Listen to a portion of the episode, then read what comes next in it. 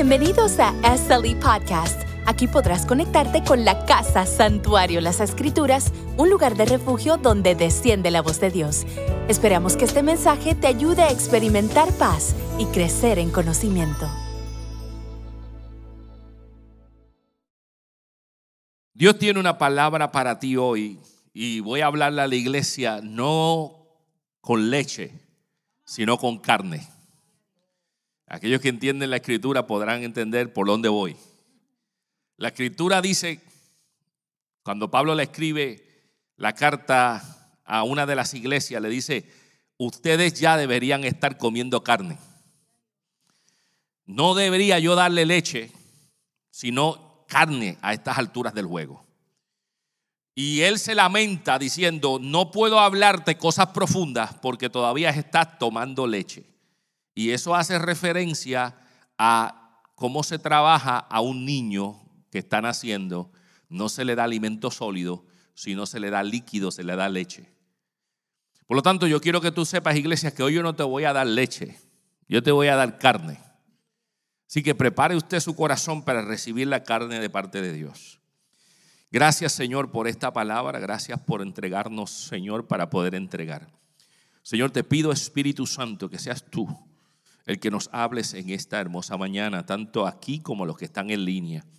A los que escucharán esto más tarde, Señor, que esta palabra no torne atrás vacía, sino que produzca en ellos un cambio, una transformación tanto de mente y corazón, y que produzca un movimiento para que ellos puedan actuar de manera eficaz y hacer cosas grandes para los cuales tú les llamaste.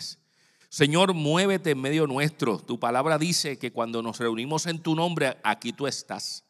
Así que creemos que algo sucederá cuando tú estás en medio del, grupo. Señor, nuestra copa está boca arriba, esperando que tú eches en ella lo necesario en este en esta copa de barro, porque la excelencia no somos nosotros, la excelencia es lo que tú depositas en nosotros. Señor, que salgamos aquí diferente a como entremos y que podamos ser ejemplo a los creyentes y a aquel que está en el mundo. Señor, te lo pido en el nombre de Jesucristo. Amén. Si tú lees conmigo Segunda de Corintios capítulo 3 versículo número 18. La escritura lee en el nombre del Padre, del Hijo y del Espíritu Santo. Y la iglesia dice, amén, es un así sea. Así que todos nosotros, a quienes nos ha sido quitado el velo, podemos ver y reflejar la gloria del Señor. El Señor, quien es el Espíritu, nos hace más y más parecidos a Él a medida que somos transformados a su gloriosa imagen. Gracias Señor por esta palabra. Háblanos en el nombre de Jesucristo. Amén. Gloria a Jesús. La versión que acabo de leer se encuentra en la nueva traducción viviente. Eh, tal vez tú no la has escuchado, ¿verdad? De esta manera, pero es una traducción que es muy efectiva para dejarnos ver lo que el texto en ese momento nos dice. Y tal vez la has escuchado de una manera diferente y quiero eh, que la escuches como tal vez estarías acostumbrado a escuchar esta porción bíblica. Dice la Reina Valera 60, si lo voy a la Reina Valera 60, que muchas veces es la Biblia que muchos de nosotros hemos tenido por muchos años.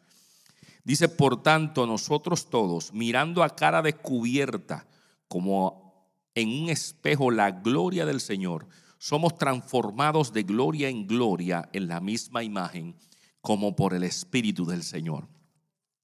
La palabra en Reina Valera 60 dice de gloria en gloria. En, en, el griego dice de doxa en doxa. De gloria en gloria. Que Él nos mueve de gloria en gloria. Y la escritura en la nueva versión, en la nueva traducción viviente, dice que cada vez nos mueve a ser más parecidos a Él. Pero hay una palabra que es bien importante aquí, que ambos las, usan, porque es una palabra que, que la han encontrado fiel para ambas escrituras, es la palabra transformados. Transformados habla en el griego de metamorfo. Esa misma palabra que encontramos en Romanos que habla de metamorfosis, del cambio radical. Y yo quiero hablarte de esta palabra, pero esta palabra será a donde quiero llegar al final de nuestra plática hoy. Escucha bien, porque quiero hablarle a una iglesia que ya en este punto debería estar recibiendo palabra sólida y no palabra de leche, palabra sencilla. Quiero hablar a esta congregación. Yo no sé si los que están aquí hace un tiempo atrás tuvieron la experiencia, como yo la tuve cuando era muy joven, de guiar un carro que no tenía uh, power steering. ¿Alguien guió un carro sin power steering? ¿Eh? ¿Verdad que había que trabajarlo? Eso había que tener músculo para mover un carro sin power steering. Eso yo tuve esa experiencia, había que como que tirar, como que agarrar las dos manos. Cuando llegó el power steering era algo como que sencillo, era con un dedo tú puedes mover el guía. Y mucha juventud hoy en día no sabe eso, nunca ha tenido esa experiencia. Los, de antaño o los que crecimos en esa época y pudimos esa experiencia, había que darle duro había que esforzarnos. Bueno, ese era el diseño, el diseño que en aquellos tiempos tenía. Pero fue de grata sorpresa cuando llegó el nuevo diseño y nos pusieron esta nueva forma que era algo sencillo, pero práctico, que nos facilitó la vida a aquellos que guiábamos. Y, decimos, wow, tremendo, un cambio radical. Bueno, yo, soy uno de los que a mí me gustan los carros antiguos y tengo uno que todavía, escucha mi iglesia, todavía usted me ha escuchado hablar de esto mucho, todavía lo tengo en mi posesión. Es un carro que fue hecho en el 1986, está en mi marquesina ahora mismo, pero es un carro que para ese año estaba adelantado. ¿Por qué? Porque era como decir la línea era un, es un Toyota Cressida del 1986 y para ese año esa era una de las líneas top de ese año de la Toyota. En ese año yo crecía con aquellos que son del área de Puerto Rico. Había un carro que le llamábamos el ombligo. Era el 1.8. Todo el mundo tenía ese carro, pero era un carro que no moría. Un carro que no muere, un carro que todavía hay por ahí dando vueltas. Resulta que este fin de semana me encontré con un joven que tenía un carro 1.6 y lo vi, el, joven estaba enamorado un joven con el carro y yo dije, mira, compartimos una idea, compartimos, porque yo tengo un Toyota Cressida del 86, era del mismo año parecido, y decía, wow, los diseños. Sin embargo, para ese año, en 1986-85, los carros no tenían lo que el carro Cressida que yo tengo tiene. Este carro tiene power steering.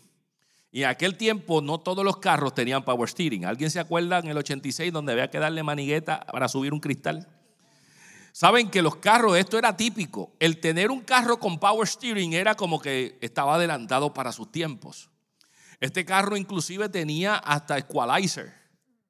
¿Ah? Power window, sí, perdona, power, gracias, no power steering, power window. Era, había que darle manigueta. El, carro, el primer carro que yo tuve le daba manigueta, pero con alicate. Hello. Aquellos saben también. Algunos se sonríen porque saben. Un alicate a presión. ¡clac! Y ese era mi manigueta para subir el cristal. Ciertamente. Pero este carro estaba adelantado para... Ese era el diseño de un carro en aquel tiempo. O sea que existía la tecnología, pero no todos los carros la tenían. Existía la tecnología, estaba avanzado para ese tiempo y, todavía tengo, tengo como un romanticismo con este carro. Ahora, cuando hablo de esto, hablo que los diseños, ¿verdad? Que se nos imponen, nosotros caminamos con la imposición de diseños. Más adelante, hablando de carros, saben que los carros en un momento dado, por lo menos, estoy hablando a vieja generación aquí, se recordarán esto, mi papá tenía un Volky cuando yo llegué a Puerto Rico. Y ese Volky tenía A-Tracks. Hello. A-Tracks. O sea que había que, A-Tracks, generación nueva no sabe, era un bloque, era un bloque de cinta y eso era lo que mi papá tenía como música. Y en el carro había, imagínate, tenía un paquete de 8 tracks que casi consumía el carro completo en un volky. Si querías música, era 8 tracks, sacaba y metías. Entonces, la tecnología de automotriz comenzó a cambiar y después cambió y nos pusieron tapes y cassette, algo más chiquito, la misma tecnología, pero más cómodo. Pero después siguió cambiando y nos quitaron el, el cassette y nos pusieron CD y sigue cambiando. Hoy en día, tú compras un carro y no tiene CD. No tiene este sistema, no tiene 8-track, no tiene cassette, no tiene CD. Ahora es a través de la Bluetooth, por el aire. Ese es el diseño. Ahora, por más que yo quiera ser romántico, no me, yo no voy a poner la opción, voy a decir, mira, yo quiero que me pongan 8-track a mi carro. Y le voy a decir, hello, that's not the option. No tienes esa opción. No, yo quiero CD, yo tengo un montón de CD. Hey, eso es viejo.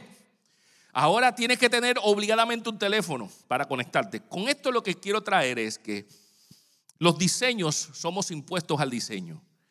Quiero ahora hablar espiritualmente. Tú sabes que Dios es diseñador por excelencia.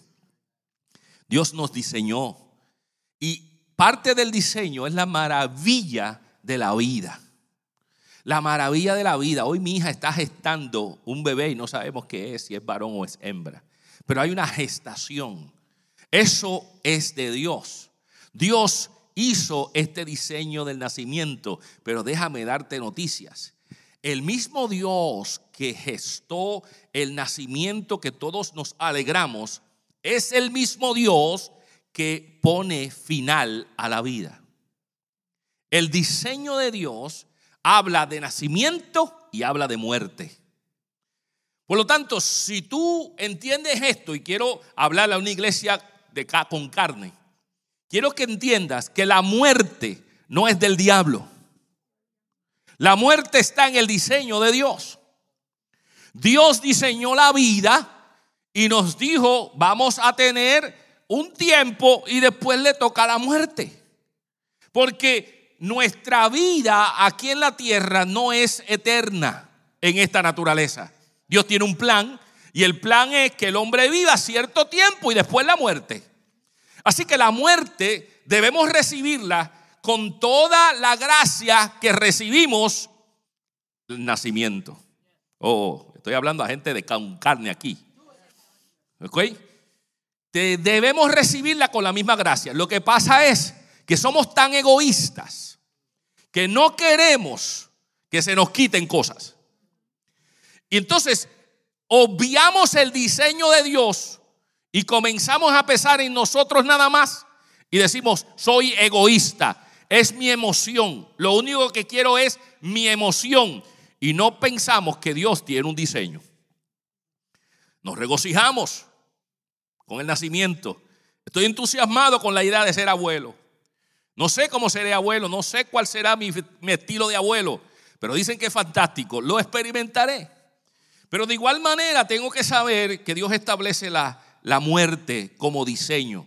Así que no digas nunca, el diablo mató a nadie, o fue el diablo que hizo esto, sino que Dios establece la muerte y es parte del diseño. Ahora, ahora, Dios al principio, si tú sabrás bíblicamente, en los tiempos del hombre eran más largos que lo que vivimos ahora.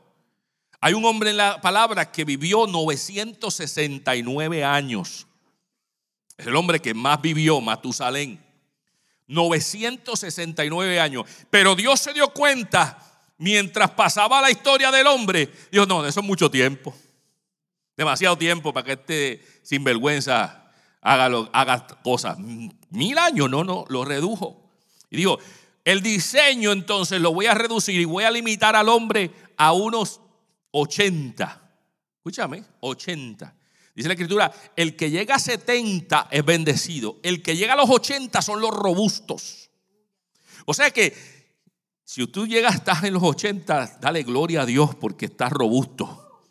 Dios te ha bendecido con extensión. Y si estás en los 90, mira, dale gracias a Dios porque tienes una chiripa. Eso es que Dios dijo, déjame darle una chiripa por ahí. Así que es raro entonces ver algunos que lleguen a 100, a 110, 120, es raro verlo. Se cuentan con los dedos. El diseño de Dios es la vida y el diseño de Dios ocupa la muerte. Estamos hablando, gente de carne, aleluya. Ahora, lo que vale aquí es qué nosotros hacemos con ese tiempo. ¿Qué hacemos con la vida? ¿Qué hacemos con el regalo que Dios te dio? ¿Qué hacemos con el tiempo entre el nacimiento y la muerte? Tiene que ver con nosotros y tiene que ver con la habilidad que Dios nos da y tiene que ver con la intención que nosotros le ponemos a las cosas. Con esto te digo que yo voy a hablarle a, gente que está escuchando ahora con qué tú haces con ese tiempo que Dios te da llamado vida. Y hay dos cosas que quiero presentarte o dos procesos que Dios quiere trabajar con el cristiano, dos procesos. El proceso de el manejo del bien y el mal, uno, y el manejo de lo bueno a lo excelente. Escuchando a nuestro pastor Nino González, dando su testimonio de vida, en una de su declaración, él expresó esta línea y dijo, a los cristianos el Señor nos maneja en dos, en dos tiempos. En el tiempo, en los procesos del manejo entre el bien y el mal y el manejo entre lo bueno a lo excelente. Ahora, explícate, pastor, ¿qué es esto de estas dos porciones? Bueno, hay gente, escúchame, hay gente que está viviendo todo el tiempo, y hablo cristianos, hablo a gente de esta casa, gente, y le estoy hablando con carne a ustedes, que manejan toda su vida entre una pelea entre bien y el mal. Cuando, si tú estás viviendo en una pelea entre el bien y el mal, quiero decirte que te falta madurez. ¿Por qué? Porque si tú todo el tiempo estás peleando entre si lo hago bien o lo hago mal, te falta madurez. Si tú estás como cristiano viviendo una vida en que el mal te jala cada vez, en que tienes una pelea constante con el enemigo, el que tú cada vez caes, el que tú cada vez tropiezas, tú necesitas madurez espiritual. Tú necesitas madurez espiritual. Y déjame decirte algo, una definición que quiero hablarte hoy para que tú entiendas esto. Déjame, déjame yo comprender contigo ciertas cosas. Eh, en lo que se supone en la etapa que tú y yo debemos estar. Porque yo quiero hablarte de, estas dos etapas. La primera, que es pelea que tú tienes con el bien y el mal. Y segundo, la pelea que tú debes tener entre lo bueno a lo excelente. Escúchate esto. De ninguna manera podemos tomar la gratificante certeza de que Dios nos ha acogido y nos ha perdonado como excusa para sentirnos satisfechos con nosotros mismos. Más bien, tendría que ser lo, la inversa. La seguridad nos impulsa a seguir con Cristo y a crecer en nuestra vida cristiana a fin de llegar a la madurez. Lo que significa es que nosotros no podemos conformarnos con solamente soy cristiano y ya. Por el contrario, el aceptar el, regalo de Dios del perdón nos debe a nosotros motivar para hacer y crecer y hacer más en el reino. No podemos quedarnos estancados. Y la forma de crecimiento de un cristiano pasa en dos etapas, justificación y santificación. La primera se llama la justificación. Y la justificación, amados, es algo instantáneo. Y si tú en esta hora aceptaste a Jesús como tu exclusivo Salvador, tú ya pasaste por la etapa de justificación. Y es una etapa instantánea. Dice la definición, la justificación describe la posición de aceptación ante Dios que nos viene de Él mismo cuando confiamos en Cristo como nuestra salvación, como nuestro Salvador. Es el ejemplo que cuando uno va a un juez, el juez declara en el momento si tú eres condenado o si tú eres libre. Cuando tú aceptaste a Jesús, sucedió una vez. Llegaste a Jesús, aceptaste su regalo y te justificó. No hay más nada que hacer. En ese momento te aceptó y eres justo delante del Señor. Eso ocurre instantáneo, ocurre en un momento dado y nadie te saca de allí. La Biblia dice que cuando somos justificados, por tanto, ya no hay ninguna condenación para los que están unidos en Cristo Jesús. Ya tú fuiste justificado. Cuando va el juez, te dice, eres libre. Ya el juez lo dijo. Ya no hay nada más que buscar. Ya no hay nada más que buscar porque ya eres justificado. Y gloria a Dios por esa justificación. Pero va un segundo paso, que es la santificación. Y déjame darte noticia que la santificación es un proceso que crece, es un proceso paulatino, no es un proceso instantáneo, sino es un proceso de crecimiento. Eso incluye la madurez. Y el cristiano entra en un proceso de madurez constante y no puede quedarse estático en decir, como yo acepté a Jesucristo, aquí se acabó todo. Esa no es. Te estás quedando en una etapa en la justificación, pero tiene que haber una santificación. El significado de santificación, por otra parte, dice esto. Describe el proceso por medio del cual los cristianos ya justificados son transformados a la imagen de Cristo. Transformados a la imagen de Cristo. Dile al que está al lado, ¿te pareces a Cristo? ¿Te pareces a Cristo? ¿O te falta madurez? Déjame decirte esto. Todo lo que estamos aquí, y hemos hablado esto desde el domingo pasado, con el video que presentamos, traemos, aquí a este lugar ante el Señor nuestras stuff, nuestras cosas. Todos tenemos cosas. Todos venimos con algunas cosas de esta naturaleza. En el tiempo de la vida y la muerte nos pasan cosas. Y a veces venimos con situaciones, algunos de salud, algunos económicos, algunos familiares, algunos matrimoniales, algunos con sus negocios, algunos con sus emociones. Todos venimos con cosas. Y tenemos que claramente saber que cuando venimos a la casa del Señor y aún siendo cristianos, no somos ángeles. Hello. No somos ángeles. No, andamos con alitas, no, caminamos por el aire, no traspasamos paredes, no tenemos aurobola en la cabeza, no, no sencillamente estamos viviendo una vida que no sentimos nada en esta carne, no somos ángeles. Somos lo más parecido a los ángeles, pero no somos ángeles. Sin embargo, esto no es excusa para nosotros vivir una vida exclusivamente peleando entre lo bueno y lo malo. Porque el cristiano que continuamente está en una pelea entre lo bueno y lo malo necesita madurez.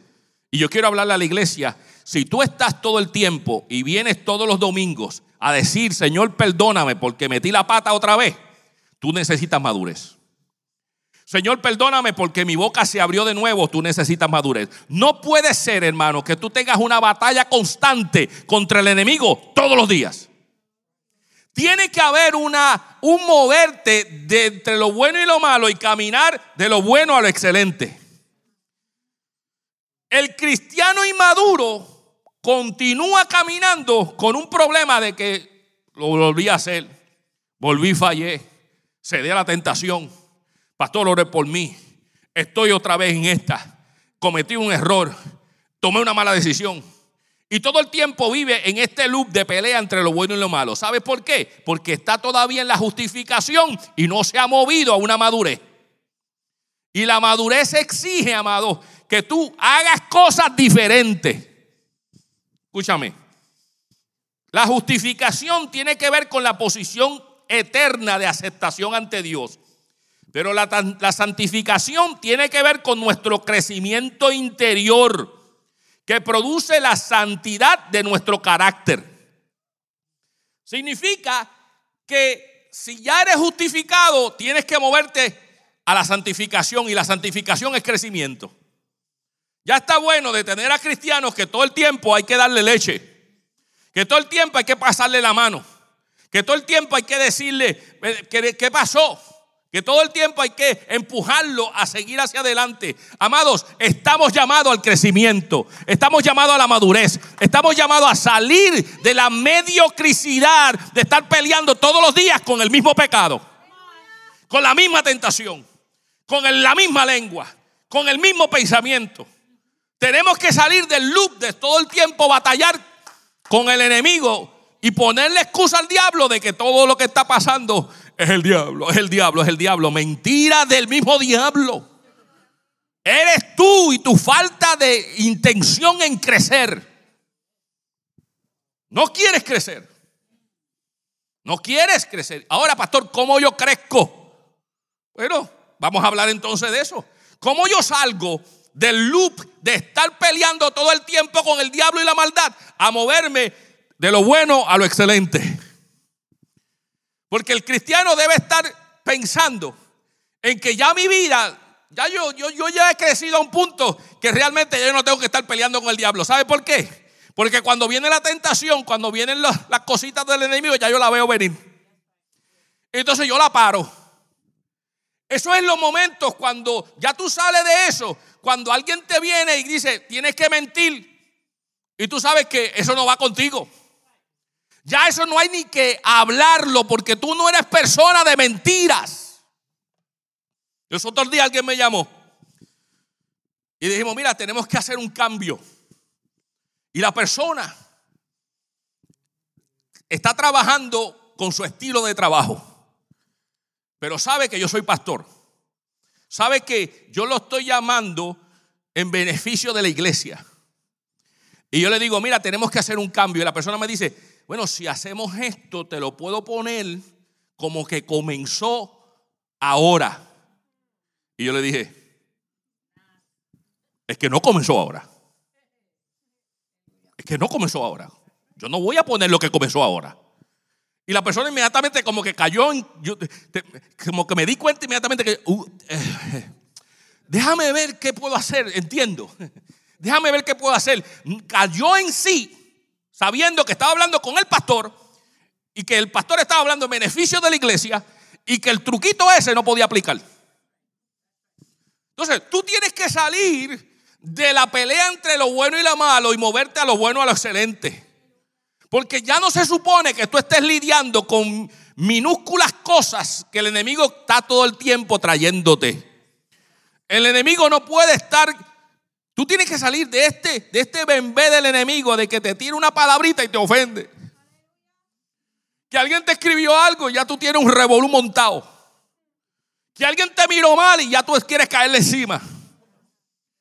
Hello. Que sencillamente cualquier cosa te frustra, cualquier cosa te ofende, cualquier cosa te lastima. Déjame decirte que cuando uno sale de esto y entra de bueno excelente, tiene que saber que Jesucristo dijo, oye, me vas a tener aflicciones, papá. Vas a ser perseguido. La gente no te va a entender. La gente no va a entender tu dinámica cristiana, no va a entender nuestro vocablo, no va a entender porque no tienen el espíritu. Y como no tienen el espíritu, no entienden las cosas del espíritu. O que tú tienes que salir de este movimiento, de este ciclo vicioso, de vivir de leche, de vivir de pásame la mano, de vivir del ay bendito. Y moverte de bueno excelente. Pastor, ayúdame. Quiero moverme de bueno excelente. Gracias, amado. Quiero moverme de bueno excelente. ¿Cómo lo hago? Bueno, hay, facetas que tú tienes que hacer. La Biblia dice que hay que entrar entonces a un proceso de crecimiento. Y tal vez tú te preguntarás, ¿por qué insistimos tanto en esto? Porque, amado, en esta casa hablamos de crecimiento continuamente.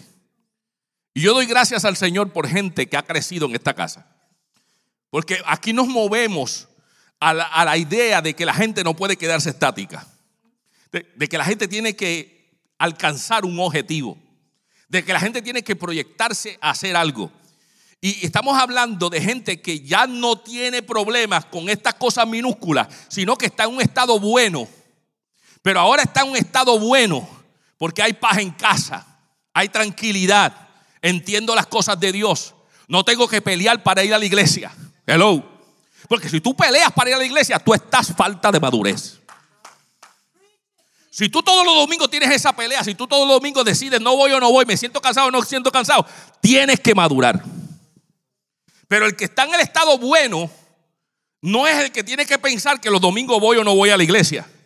Es que ya esto es parte de mi educación, es parte de mi formación, es parte del proceso normal de crecimiento en mi vida cristiana.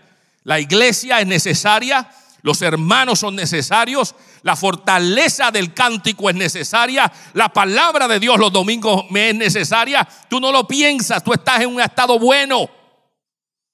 Pero amados, tenemos que salir de, de, esto de voy o no voy, entrego o no entrego, doy diezmo o no diezmo. Si tú no das diezmo, tú estás todavía en falta de madurez. Estoy hablando de gente con carne. No has entrado en un estado de madurez. Si no oras, todavía estás peleando entre lo bueno y lo malo. Si tú no entras en lo que Dios está diciendo, entonces yo le quiero hablar a la iglesia cómo yo salgo de este loop que me tiene el diablo ¿Y cómo tú estás, pastor? El diablo me dio como pandereta pentecostal. ¿Alguien sabe de eso? Silvia, tú que sabes tocar eso, mírala ahí. Pandereta pentecostal. Esa pandereta pentecostal es una pandereta. Y cuando venían los coritos amados, el, mosquito que se metía entre la mano y la pandereta, hasta ahí llegaron sus días mi amado, y no solamente llega a sus días, tú no veías residuo, porque mira cómo se daba cantazo a esa pandereta. Pastor, ¿cómo estoy? Como pandereta, me dieron como pandereta pentecostal. Amados, tenemos que salir de ese loop y movernos de lo bueno a lo excelente. Pero para eso hay que crecer. Y hay varias áreas que te quiero mencionar de cómo crecer. La gente de Dios tiene que crecer en la fe. Tú tienes que crecer en la fe. Escúchame. La fe no es algo estático. Sin embargo, debe ser viva y debe crecer. Escúchame, la fe debe crecer. La fe debe crecer. Dios, escúchame esto, Dios entregó una medida de fe, pero la gente tiene que crecer en la fe. Y es bíblico. Es bíblico porque el Señor habla. Inclusive los, los discípulos le dijeron al Señor, Señor, aumenta nuestra fe. Porque hay, un, hay algo que como cristianos para salir de este estilo tenemos que llegar a lo bueno, tenemos que crecer en fe. Hay que creer, no es solamente algo que se quede estático, oh, yo creo, yo creo. No, es un movimiento que tiene que crecer en ti cada vez más, lograr algo. Comienza pequeño, pero puede ir en aumento hasta hacerse fuerte. Su fe va a acrecentar cada vez más, iglesia. La palabra dice en 2 Tesalonicenses 1:3, amados hermanos, no podemos más que agradecerles a Dios por ustedes porque su fe se está floreciendo. Y el amor de unos por otros va creciendo. Por lo tanto, la fe crece. La fe crece. Al aceptar a Jesús, por fe aceptaste a Jesús. Por fe declaraste que Dios te salvó, pero debe crecer. Tú debes creer, amado. Si tú estás en este loop todo el tiempo, no has salido de aquí por falta de madurez, debes creer que en algún momento Jesucristo va a venir a buscarte. Eso es creer en fe. El mismo Dios que se levantó como Jesucristo a los cielos es el mismo que regresa. Y hay que tener fe que Jesucristo viene de vuelta. Hay que creer, hay que tener fe. Tu fe debe crecer, iglesia. Tu fe debe crecer. Tu fe debe crecer, debe aumentar, creer que las cosas de Dios para ti van a ser posibles, que Dios realmente en la cruz del Calvario llevó tus enfermedades, llevó tus dolencias, que Dios es capaz de suplirte, que Dios es Jehová Jiré, que Dios es Jehová Rafa, que Dios es tu sanador, que Dios es tu justicia, que Dios es Dios. Hay que creer. Jesucristo tuvo problemas cuando llegó a un lugar y los mismos apóstoles, la misma gente no creían. Y él dijo, pero ¿hasta cuándo voy a estar con ustedes? Hombres de poca fe. Vámonos de aquí porque no podemos hacer milagros aquí porque la gente no tiene fe. Entonces, tú quieres que Dios haga algo contigo. Quieres salir de la madurez, tienes que creer en fe. Y fe es afirmar lo que Dios dice de ti. Fe es afirmar lo que Dios dice en tus circunstancias. Y si Dios me dice que a sus ángeles mandará alrededor de mí, yo voy a creer que hay ángeles alrededor de mí. O oh, alguien que entienda. Porque yo salgo de este lapso de, de, todo el tiempo pelear con el pecado al creer que los ángeles me están a mi alrededor. Yo camino con un guille. Alguien nos dijo eso, el pastor que yo tenía anterior. Camina con guille. ¿Qué es eso, pastor? Yo camino sabiendo que ángeles van a mi alrededor. Yo camino espiritualmente con ese guille, que significa que si Dios es conmigo, el que está conmigo es más grande. Eso es fe. Yo no lo veo, pero yo creo que cuando yo entro a un lugar y si hay tiniebla, llegó Boris. Es que si tú no lo crees, estás en, este, en esta pelea. Pero yo te quiero mover al otro lado para que estés de bueno a excelente. Porque cuando tú caminas con eso, tú dices, no hay problema, que vamos a enfrentar una situación. Yo voy para allá y yo voy con la luz de Cristo. Yo voy con el que es más poderoso. No hay que tenerle temor. Mire, amado, yo cuando era niño, yo estaba, vivía en Santurce, Puerto Rico, en unos apartamentos que se conectaban con un patio, larguísimo el patio. Cuando yo era niño, usted sabe que cuando uno es niño las cosas se ven más grandes. Mira, amado, ese patio parecía una milla de distancia. Y para ir de un apartamento a otro había que pasar por el dichoso patio. Y no había luz en ese patio. Por las noches, cuando yo iba a cruzar, yo decía, Señor, el diablo me está persiguiendo. Los demonios están ahí en esa puerta. Había una puerta que no tenía, un hueco que no tenía puerta, que daba una escalera, la escalera de salida, de exit. Y nadie se metía por ahí porque habían escombros y cosas. Yo decía, de ahí sale el diablo, de ahí. Entonces, entonces ¿qué pasa? Yo tenía que salir de una puerta a otra. Mi amado, yo me paraba en la puerta, yo contaba a la una, a las dos. Y amado, cuando yo corría, yo sentía el diablo diciéndome, te cojo, te cojo, te cojo. Mi amado, yo corría y parecía una milla.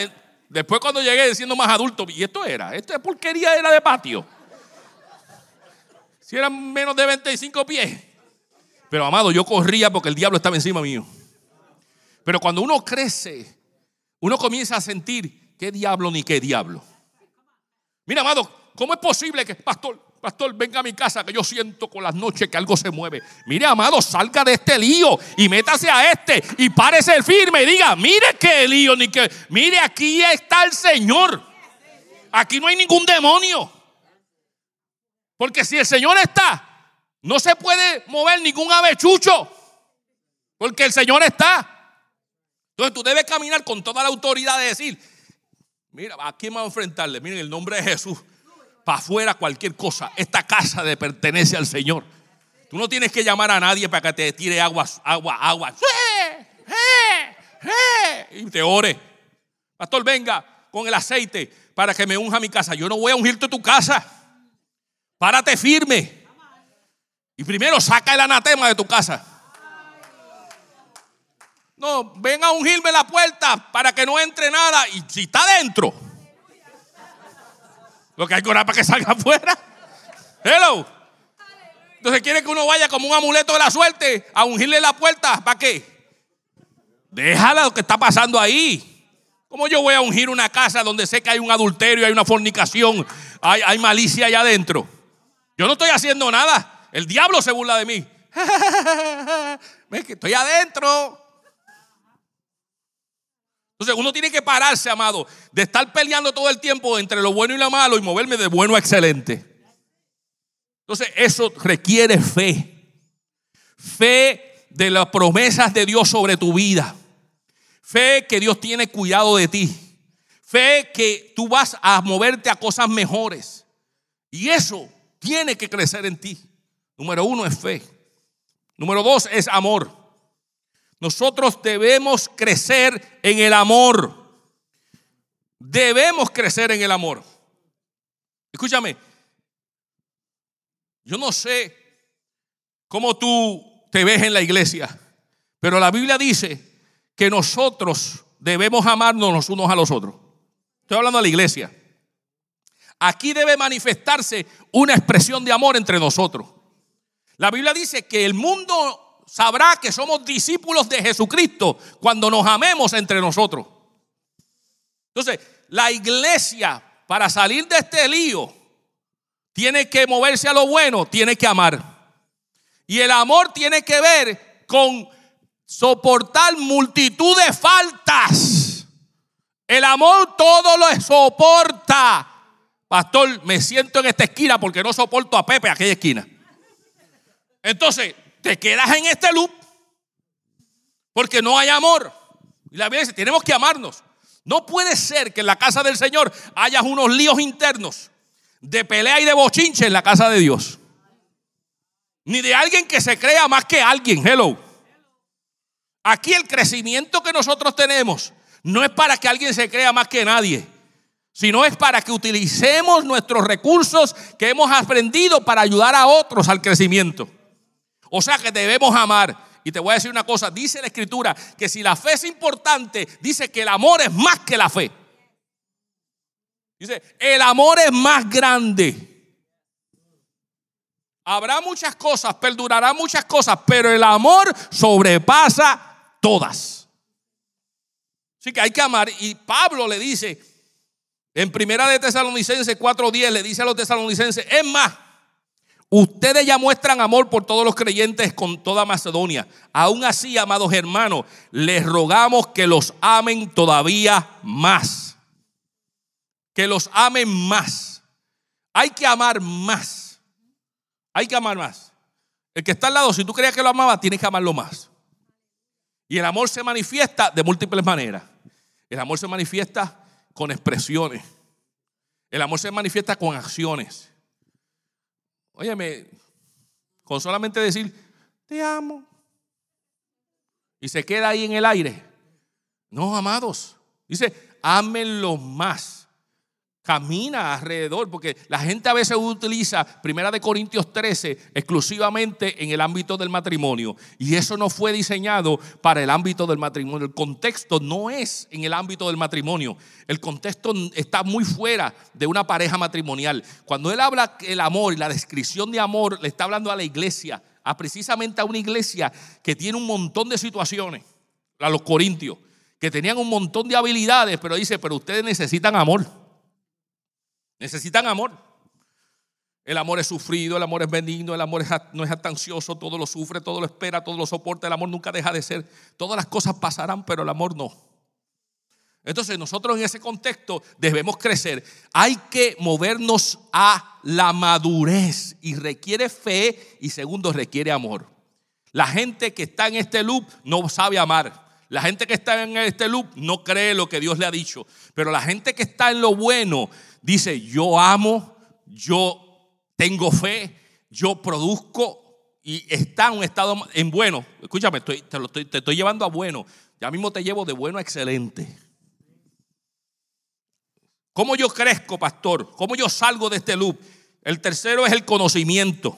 Alaba, conocimiento. Algo que hemos peleado aquí en esta casa por tanto tiempo.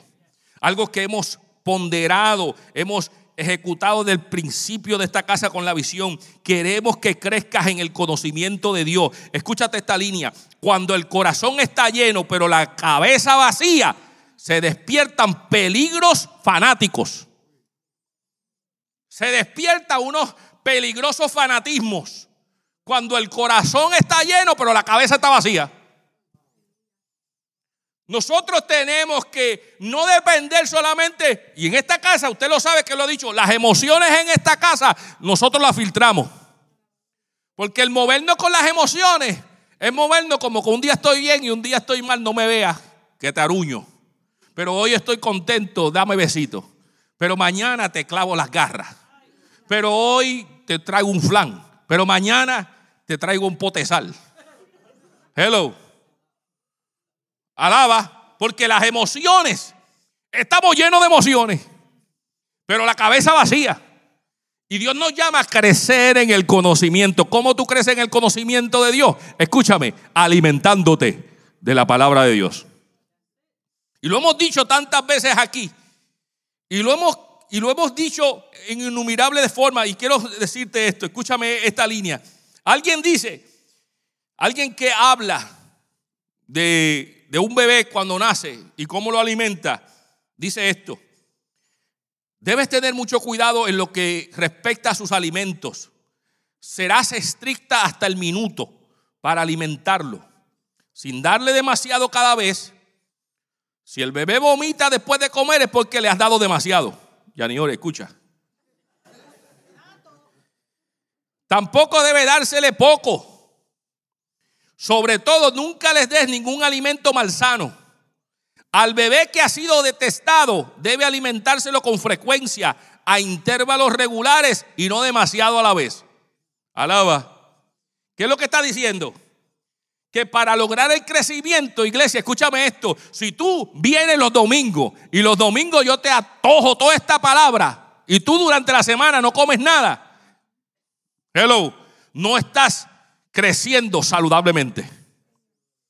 Cuando un bebé se le da poco a poco comida, yo he conocido madres puertorriqueñas que, qué sé yo, después de cierta semana comienzan a hacer majado. Vamos a darle majado, yautía majada, papa majada. Y yo, cuidado, tranquilo. ¿Por qué? Es un proceso. No, no, ya está, ya está listo para esto y, y hace unas cosas, porque es un proceso. A los bebés se le lleva poco a poco y se le alimenta continuamente. Hello, ¿alguien sabe de eso? ¿Alguien ha tenido? ¿Eh? Que se alimenta continuamente.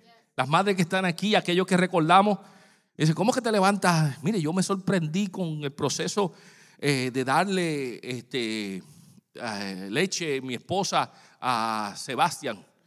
Yo me sorprendía cómo el mismo sistema, el mismo sistema de la mujer, dice, es hora. Dice, wow, yo decía, ¿cómo es? Sí, es hora. Si no lo doy, me da un dolor terrible, decía ella. El sistema era sistemático y ella sabía que a cierta hora el nene estaba listo para alimentarlo. Una cosa maravillosa. Pero entonces, si nosotros como cristianos venimos los domingos y solamente recibimos un montón de majaretes, entonces cuando salimos vomitamos porque nos dieron demasiado. Entonces necesitamos cada día comer nuestra porción ir a la palabra de Dios, ir conectando con el Señor. Y te aseguro que cuando tú haces eso, tú creces, te fortaleces correctamente y saludablemente. Entonces nosotros tenemos que entender que el proceso de santificación requiere un crecimiento de la palabra de Dios, un crecimiento del conocimiento. Debemos crecer porque si nuestra cabeza está vacía, vamos a tener problemas. ¿Cómo manejamos nuestra situación? Con la palabra de Dios. ¿Qué hizo Jesucristo? Jesucristo tenía hambre. Jesucristo tenía hambre después que salió del ayuno de 40 días. Lo primero que hizo Satanás fue entrarle a las emociones. Y le dijo, ¿tienes hambre? Te ofrezco pan. Tú puedes decirle a esa piedra que se convierta en pan y te satisface. Le entró por ahí. ¿Y qué hizo el Señor? Dejó las emociones. Yo estoy seguro que el Señor en su, en su, forma natural tenía hambre. Tenía hambre. Pero Él sacó las emociones a un lado y ¿qué hizo? Fue a la cabeza. Fue al conocimiento. Y dijo, déjame cancelar el hambre. Porque mira, amados, cuando uno tiene hambre, uno, uno dice cosas que no debería decir. Hay gente, hay gente que cuando tiene hambre, dale un sneaker porque mi hermano te va a cambiar el ambiente. Dale una galleta, en la cartera te hagan una galleta. ¿Tienes hambre, nene? Cómete esta galleta porque ya te estoy viendo verde. Porque cambian, cambian, se transforman. Entonces, sí, un crankiness terrible. Jesucristo tenía hambre, pero él fue a la cabeza y dijo, escrito está. Amado, si en tu cabeza no hay escritura, entonces tú estás vacío y te vas a ir a las emociones. Y vas a decir, oye, él tiene razón. Yo puedo, yo tengo la autoridad de llamar a ángeles para que conviertan esto en pan. Yo puedo comer. Pero no estaba en el corazón, estaba en la cabeza.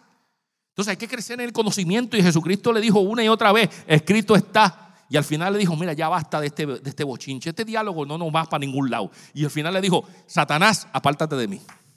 Ya, ya, ya está bueno. No te voy a seguir alimentando este diálogo que no funciona. Así que en la escritura dice, esto es lo que hay y se acabó. Entonces la gente de Dios que está en esta pelea, han vacío en su cabeza. Porque no pueden tirar ninguna escritura al enemigo. Y en medio de las situaciones no pueden combatir al enemigo con la palabra de Dios. Y el que está aquí Está todo el tiempo, Padre nuestro que estás en los cielos, santificado sea tu nombre, bendito sea el nombre santificado. Padre nuestro que estás en los cielos, santificado. Padre nuestro que estás en los cielos. Pastor, no me funciona el Padre nuestro. Es que eso es un modelo. Entonces tú tienes que moverte a este lado. Alaba, ¿alguien entiende? Entonces estoy hablando a gente con, con carne. Entonces, si tú quieres crecer y, y a salirte del loop, tienes que tener fe, tienes que tener amor y tienes que haber un crecimiento con la palabra de Dios. Y como último, tiene que haber una santidad. Tiene que haber santidad. Y cuando hablo de santidad, hablo precisamente de este proceso de santificación. Porque nosotros comenzamos como bebés, pero tenemos que crecer. Y la santificación es un proceso gradual, que no es automático. Cuando tú te justificaron, y el juez dijo, eres libre, no había nada más que hacer. Pero cuando entra el proceso de santificación, significa que hay que crecer a través de la obra del Espíritu Santo, comenzar a cambiar, comenzar a cambiar actitudes. Amado, por eso es que una persona no puede decirme, después de 40 años en la iglesia, yo soy así. Mire, ese lío de que yo soy así, lo que dice es, no, tú estás así hace rato que tú estás en esto. 40 años en esto. Porque yo soy así. Mira, amado, en Cristo Jesús tiene que haber una transformación de carácter. Tal vez no de personalidad. Porque hay personas que en su personalidad seguirán en su personalidad, pero el carácter. Dios va a utilizar tu personalidad, pero tu carácter lo va a moldear. Porque el carácter tuyo estaba alineado con el mundo. Entonces algo hay que modificarlo. Tú vienes a la iglesia y me dices que tú eres así. Entonces tú no has permitido la madurez, no has permitido la santificación. Óyeme. Mire, me vino esta imagen. Yo he, yo he lavado ropa de vez en cuando. Y cuando lavo ropa, resulta que después descubrí que es lo más sencillo del mundo. Gloria a Dios por las lavadoras. Hay gente que sabe lavar en el río con, un jabón de guava. Mi hermano, sí. Pero ahora lavador es tirar las cosas, tirar una pepita de cosas ahí y darle el botón. Eso es lavar. Entonces, pero si tú no te, si tú no estás pendiente, la lavadora termina su ciclo y si no la sacas de ahí, se abomba. Hello.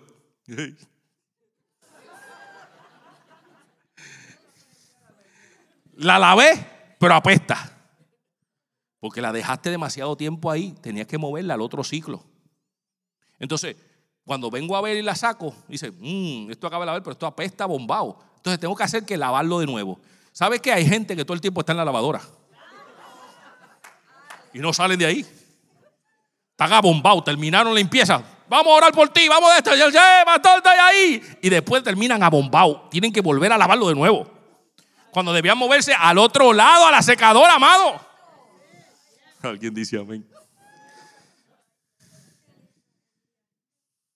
No puede ser, iglesia, no puede ser que estamos, tenemos que movernos a otra acción. Y para eso tenemos, mire, hay dos cosas que se necesitan para lograr este crecimiento.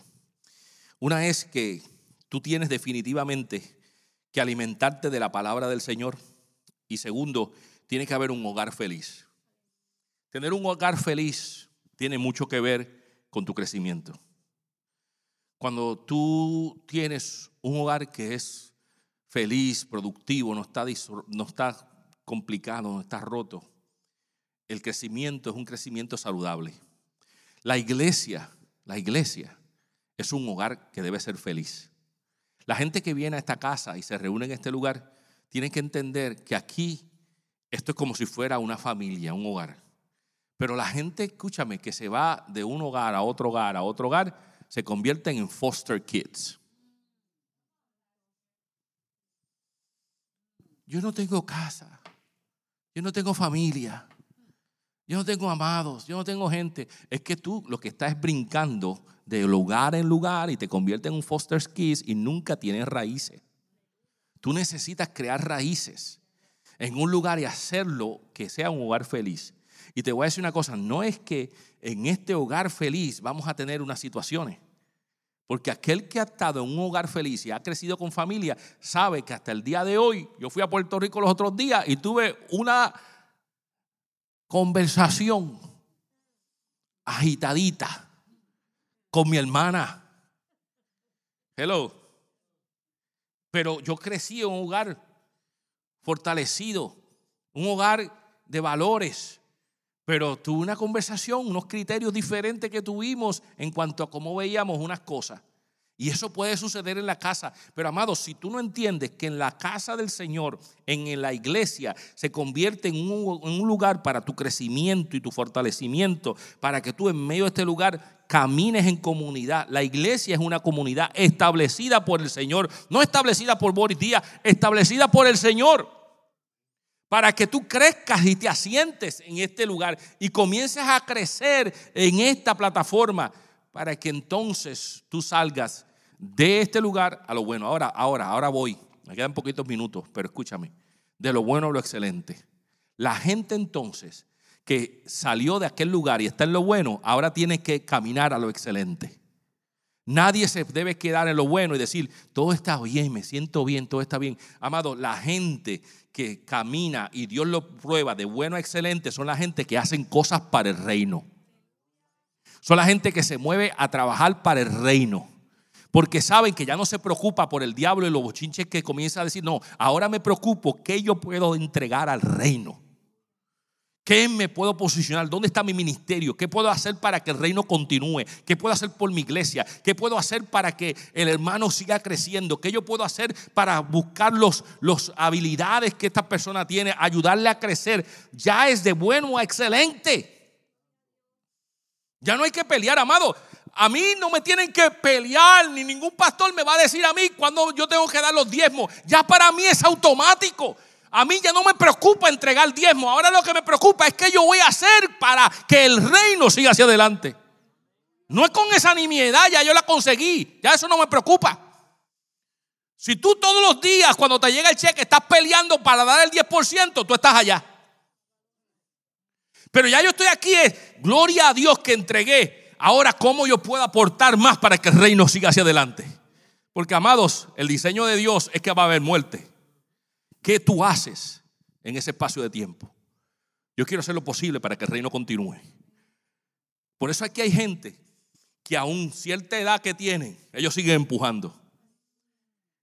Óyeme, hay gente que en esta casa ha crecido y ha empujado y ha querido hacer porque dice, sabes que yo tengo que aprovechar lo máximo que yo tengo para que el reino siga creciendo. Yo tengo que hacer lo posible. Y hay gente que me inspira aquí porque están en una búsqueda y ¿Qué es lo próximo? ¿Qué vamos a hacer? ¿Qué tengo que conseguir para seguir hacia adelante? Y no es por vanagloria, es por pensar qué es lo próximo, hacia dónde vamos. Candelario está aquí. Vamos a usar uno de esos ejemplos. Candelario llegó a esta casa sin conocer al Señor. No sé si lo sabes, tal vez lo comunicó, pero es un hombre calladito, pero eh, Candelario acaba de obtener su licenciatura como capellán. Él es capellán. Y ya tiene su placa. Y el pensamiento de él, cómo yo puedo hacer para meterme en las cárceles, para ir a lugares que esto me va a dar una capacidad de entrar para poder yo bendecir. Ya, ya, ya no es las cosas pequeñas, sino es, vamos a ver qué yo puedo hacer en el reino. Ahora, no es que Candelario es perfecto. Porque él y yo tenemos nuestros encontronazos. Pues somos grandes, ¿verdad que sí? Pero él está mirando a qué ya yo puedo hacer. A cuál es lo próximo. ¿Qué, qué, qué hay para mí? ¿Qué yo puedo hacer para la casa? Entonces, iglesia, escúchame bien. Cuando tú llegas con una mentalidad de dame, dame, dame, y no una mentalidad de que yo puedo entregar, entregar, entregar, tú estás de madurez, de, de, necesitas madurez, estás todavía en el loop. Pero si tú llegas y dices, ¿qué yo puedo hacer? ¿Qué yo puedo hacer? Si no, comenzar a decir, ay, mira, esa silla está mal puesta, levántate y arréglala. Eso es buscar algo para el reino. No, que hace falta algo, algo se cayó, pastor. ¿Qué, es lo que falta? Dinero. ¿Qué es lo que falta? Que yo venga a hacerlo. ¿Qué es lo que falta? Que yo consiga a alguien. ¿Qué es lo que falta? Yo tengo contactos. ¿Qué necesitamos hacer para que esto siga hacia adelante? Pastor, ¿qué necesitamos para que el ministerio de los niños, para el ministerio de adoración, para el ministerio de, de tecnología, para lo que está pasando en la ausencia de la gente, cómo yo puedo aportar, qué yo puedo hacer? Eso es de bueno a excelente. Yo quiero, iglesia, llevarlos a ustedes a que debemos crecer de bueno a excelente. De bueno a excelente. Ya no pensar egoístamente en mí. Ya no pensar en mí, en mí, en mí. Porque si no, amados, tuviéramos un tantrum todo el tiempo porque todo cambia, todo cambia, todo cambia. Por más que yo quiera guardar el carrito que yo tengo, que algunos muchachos querían tumbarme, ¿te acuerdas, Oscar? Vamos a cogerlo para correr. Pastor, dame ese carro y lo ponemos a correr con ese motor que tiene seis en línea, chacho, lo ponemos a correr, olvídate, pastor. Yo, no, no, que yo lo quiero clásico. Yo quiero mantenerlo con, ese, ese romanticismo mío. ¿Entiendes? Y una vez, una vez recibí una palabra y todavía la tengo. Dice, pastor, hasta que no saques el dichosa, algunos le llamaban chatarra. Yo le llamo clásico y mis hijos dicen, papi, eso no es clásico nada. Yo, no me le llame de otra manera. Yo dice, pero hasta que no saques eso del carro, no vas a venir el nuevo. Porque hasta que no saques eso, el nuevo no regresa. Y me tienen en esa idea. Y yo hace años de años que no tengo el carro nuevo, pero yo digo, es que que es, el romanticismo. Escúchame, tenemos que movernos a lo que Dios está haciendo y que yo puedo hacer para el reino. ¿Alguien entiende? Ponte de pie conmigo, que me van a botar de aquí ya mismo. Escúchame, escúchame iglesia. La pregunta es, la pregunta es, ¿qué estás haciendo en el diseño de Dios con el tiempo que Dios te dio? ¿Qué estás haciendo? La muerte segura es el diseño de Dios. ¿Qué hacemos con ese tiempo? ¿Estaremos como cristianos peleando toda la vida entre el bien y el mal? ¿O nos movemos a hacer de lo bueno excelente? Yo quiero estar de lo bueno excelente. De lo bueno excelente. El diablo sabe que no puede venir conmigo con, con, estupideces. Porque él no, no me va a entrar. No me va a entrar con estupideces porque ya esas cosas pasaron. ¿Entiendes? Y como pastor estamos expuestos a un montón de cosas. Y yo le digo a la iglesia y a aquellos que apelan a ser ministros que tienen que tener piel de cocodrilo. Piel de cocodrilo, piel de elefante, piel de rinoceronte. esa combinación, que cualquier cosa no le entra fácil. Porque el enemigo está buscando y quiere tirar dardo. Entonces uno tiene que ser carácter fuerte en esto del ministerio espiritualmente hablando. Pero ya esa área es, buscar otras cosas. Yo quisiera, iglesia, que tú te proyectaras a eso. Así que cierra tus ojos conmigo, quiero orar y quiero pedirle al Señor que tú tomes realmente un movimiento de crecimiento, de fe, de amor y de santidad para que puedas moverte a pensar qué yo puedo hacer para el reino. Señor, yo quiero moverme de lo bueno a lo excelente, a entregarte, a darte, a hacer lo posible para que el reino siga creciendo. Padre, en el nombre de Jesús, bendigo a esta iglesia, bendigo a estos corazones, bendigo a aquel que está escuchando a la distancia. Señor, que salgan de la pelea de lo bueno entre lo malo a lo bueno a lo excelente. Que busquen cómo añadir al reino, que busquen cómo el reino continúe, que busquen cómo buscar la salvación de las almas a través de su actitud. Señor, gracias, gracias. Te lo digo en el nombre de Jesús. Amén. El texto al final. Gracias por escuchar. Ahora eres parte de la familia. Para aprender más acerca de la casa, conéctate con nosotros en sllife.com o en todas las redes sociales como Santuario Las Escrituras. Hasta luego.